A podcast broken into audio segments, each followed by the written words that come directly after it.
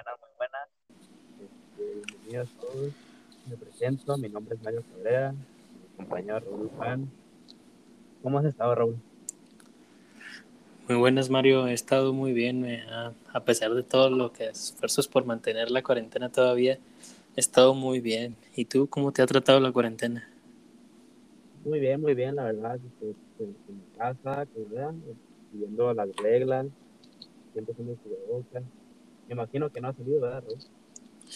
Sabes que ha sido muy difícil sobrellevar esto y he salido pero solo por lo necesario, claro, y a veces a veces salir con mi novia y salir a lugares, pero todo con sus respectivas medidas. Ya que se me hace muy difícil salir estos últimos días porque tengo entendido que vamos a pasar a semáforo rojo ya en la semana que entra y creo que van a cerrar muchos lugares, muchos bares. Aunque yo opino que los antros y los bares no deberían de estar abiertos aún. ¿Tú qué opinas, Mario? Eh, yo opino lo mismo, porque pues, ya van dos veces que nos pasa lo mismo, ¿va? Abren los bares y comienzan los números para arriba y otra vez lo mismo. Pero pues la verdad la gente no quiere entender, es lo mismo. Eh, ya ves las opiniones de cada gente, que no, que la vacuna, que inyectan aire, pues. Aparte, aparte, la gente de México, casi todos piensan que, que la vacuna lleva el chip 5G. El chip 5G es el que nos han dicho que es el que usa el gobierno para arrastrar a, a las personas y monitorear a, la, a los seres humanos, pero, pero a pesar de todo eso es mentira. Es mentira, no puede, no puede ser cierto. Pero lo, como las personas en, en México creen todo lo que les dicen, lo que ven en Facebook, una publicación, ellos todo lo creen. Entonces ellos dicen, no, yo ya no me quiero poner esto porque me va a hacer daño y ellos piensan, eso, eso piensan y dicen, no me quiero poner la vacuna. Sí, he escuchado la verdad de ese tema, también he escuchado que porque la jeringa, bueno, lo que estás escuchando la de la jeringa, en el momento de que se inyecta la jeringa, se retrae, o sea, se mete hacia la, hacia la, la, inyección, ¿verdad? Y mucha gente piensa que no, que no les inyectan a las personas, que que lo que les inyectan es aire, pero pues la verdad, inyectaran aire, pues el aire es la misma el cuerpo, no se puede hacer. Hay opiniones, opiniones, la verdad. Cada quien tiene su opinión, cada quien dice, no, no la vacuna.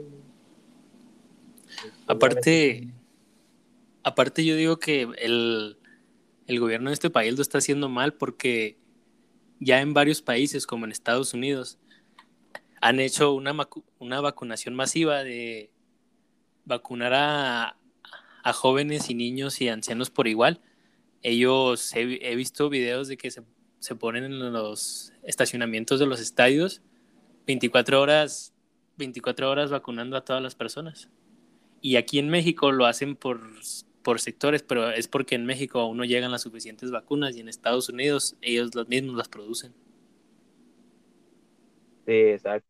De hecho, la, otra vez estuve viendo las noticias, creo que México ya va a sacar su propia vacuna de, para el coronavirus.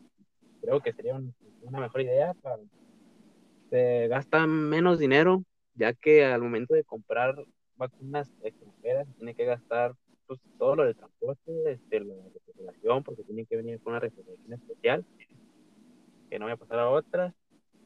Y pues la verdad sería una, si digo, como, te digo, si se llega a ser verdad, que México lance su propia vacuna, pues, sería un... Sabes que sacaron, en sí, sacaron tres vacunas. Una viene, una viene hecha por los chinos. Dicen que esa vacuna no está sirviendo. Y esa vacuna también la traen a, a, México. Traen las tres vacunas, que según yo es la que viene de Rusia, la China y la estadounidense, pero están diciendo que la China no está funcionando, que no está tan bien como las demás el ciclo de refrigeración, que no es lo suficiente para esas vacunas. Pues según yo, la mera mera, la principal es la rusa, sí. todo, la verdad. Pues eh, yo no le veo esperanza eso regresarlo de las clases, la verdad, porque cuando ya me regresó otra vez el rojo, es muy difícil. ¿Tú cómo la ves? Pues fíjate que a pesar de todo, dicen que en mayo se puede una posibilidad, pero se me hace muy difícil porque Chihuahua es el último estado en, en vacunar a los docentes, a los maestros. Este, y se me hace muy difícil que en mayo, probablemente el semestre que entra, ahí lo veo más probable, pero también es muy difícil por cómo se está llevando la vacunación en este país se está llevando de una manera súper, súper lenta y a pesar de todo, y a pesar de todo en el mundo, solo está el 6% de la población vacunada. Sí, la verdad yo la veo muy difícil esto. Ha afectado a mucha gente, también al deporte, lo ha afectado, lo ha afectado mucho. A pesar de todo, mucha, a pesar de todo, en el deporte aún así se están llevando a cabo, claro, con en los partidos y a pesar de que se hayan suspendido, cuando empezó lo de la pandemia, sí ha habido buenos partidos como los partidos de béisbol. De hecho, hace el 14 de abril, de hecho, hubo un hecho histórico. Los hermanos Urias hacen home runs el mismo día en las grandes ligas. a pesar de los tiempos, hay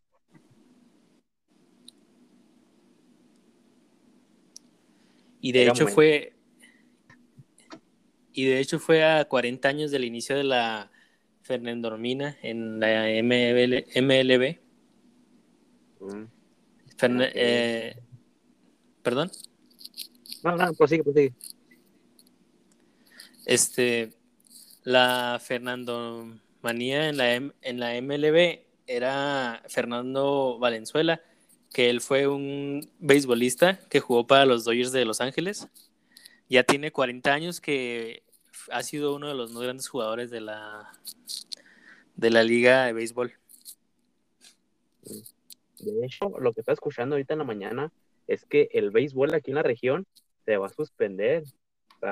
bueno, en todo Chihuahua se va a suspender el béisbol, porque la liga apenas iba a empezar esta semana, creo, sí, iba a empezar esta semana, y se acaba de suspender, o sea, pues muchas, muchas equipos ya tenían como su visión de que no, que vamos a entrenar y que vamos a ganar, y pues qué mal, ¿verdad? Por los equipos, ¿verdad? pobres, porque pues apenas iban a iniciar con su torneo y se los cancelan de repente y un día para otro les dicen, no, ¿saben qué? Nada. Pues, de hecho, a partir de a partir de todo, los juegos en, este estado también están cancelados, ya que los algodoneros iban a empezar la temporada, se tuvieron que cancelar y creo que, no sé si escuché bien, pero eh, no puede haber gente en el estadio, no puede haber público presente, ni siquiera el 30% de su capacidad. Sí, eso, eso lo del público pues también afecta mucho a los equipos porque pues hay muchas veces que lo que los alienta a los, a los jugadores es el público que tienen atrás de ellos apoyándolos. Pues es lo principal y de hecho en la temporada de en la temporada de la NFL de este año fue, fue muy pesado para todos los equipos porque los partidos los partidos en sí a veces se caían mucho por las redes de que estaba tan saturado en la televisión. Sí, sí. Y, y pues en una pequeña falla técnica, pero pues como seguimos hablando, lo del público pues es fundamental en esto del deporte porque pues, le apoya la emoción, tiene que ver mucho con la emoción, la verdad.